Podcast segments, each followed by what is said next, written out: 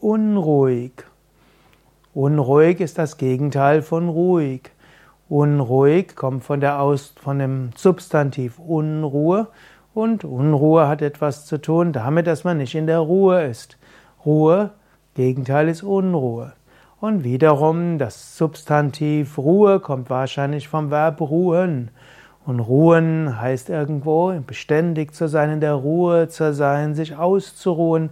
Ruhe kann aber auch Gleichmut heißen. Und Unruhe heißt eben, dass man nicht in der Ruhe ist, dass man keinen Gleichmut besitzt, dass man nicht in sich selbst ruht.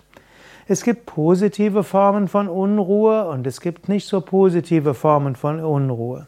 Zum Beispiel, wenn du eine Inspiration hast, du spürst eine Mission, du spürst, Gott oder das Schicksal hat eine Aufgabe für dich, du brennst dafür, das umzusetzen, dann ist das eine positive Unruhe.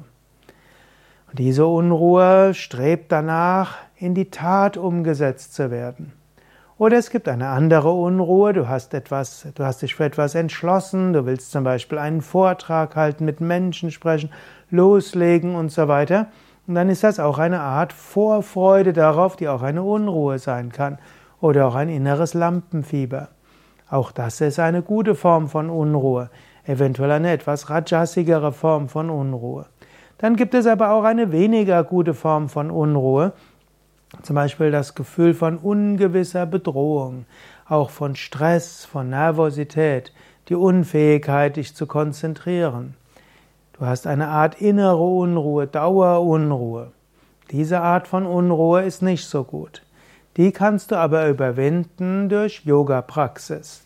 Wenn du jeden Tag Asanas und Pranayama machst, kannst du diese Form von Unruhe überwinden, die auf Nervosität, Stress, mangelndes Selbstbewusstsein und so weiter beruht. Oder auch in der Meditation kannst du lernen, in einen Ort in dir zu gehen, der jenseits aller Unruhe ist. Tief in dir ist immer Ruhe und Stille. Tief in dir ist immer Freude. Tief in dir ist Inspiration. Und zu dieser Inspiration, zu dieser Freude kannst du kommen und so die innere Unruhe überwinden. Also nicht immer musst du nur ruhig sein. Es gibt ja auch die Friedhofsruhe und die willst du im Leben nicht haben. Ein gewisser unruhiger Geist im Sinne von immer Neues erreichen zu wollen, weiterzugehen, nicht zufrieden zu sein, ist auch gut. Und diese innere Unruhe zu haben, als auch Erwartung von etwas Gutes, dem Wunsch, dich zu engagieren, ist auch etwas Gutes. Aber du musst auch in der Lage sein, umzuschalten, in Ruhe, in Entspannung und Gelassenheit.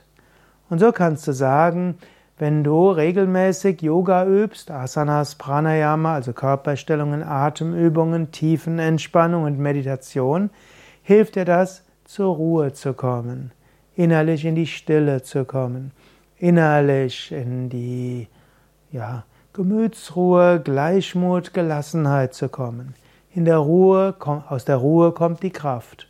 Aber Yoga hilft auch, dass du mehr Prana, mehr Kraft hast. Und das kann dich auch manchmal unzufrieden machen mit Situationen, die nicht so in Ordnung sind.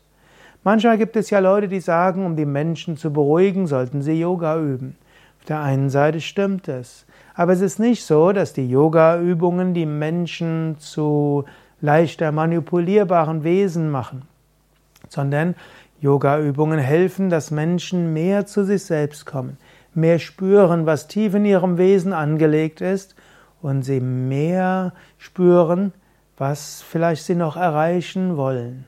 Und Menschen, die Yoga üben, werden eine innere Unruhe spüren, wenn sie wissen, dass sie ein Leben leben, das ethisch nicht okay ist, das, wo sie nicht viel bewirken können, wo sie ihre Talente nicht entfalten können. Diese innere Unruhe treibt sie dann zum Handeln auf und führt sie dazu, das zu tun, was nötig ist, um ein ethisches Leben, ein erfülltes Leben und auch ein gute, ein Leben mit guter Wirkung zu leben. Ja, das waren einige Gedanken von mir. Mein Name ist Sukadev von www.yoga-vidya.de. Dieser Vortrag war ein Teil des Yoga Vidya spirituelle Lexikon, alles zu finden auf wiki.yoga-vidya.de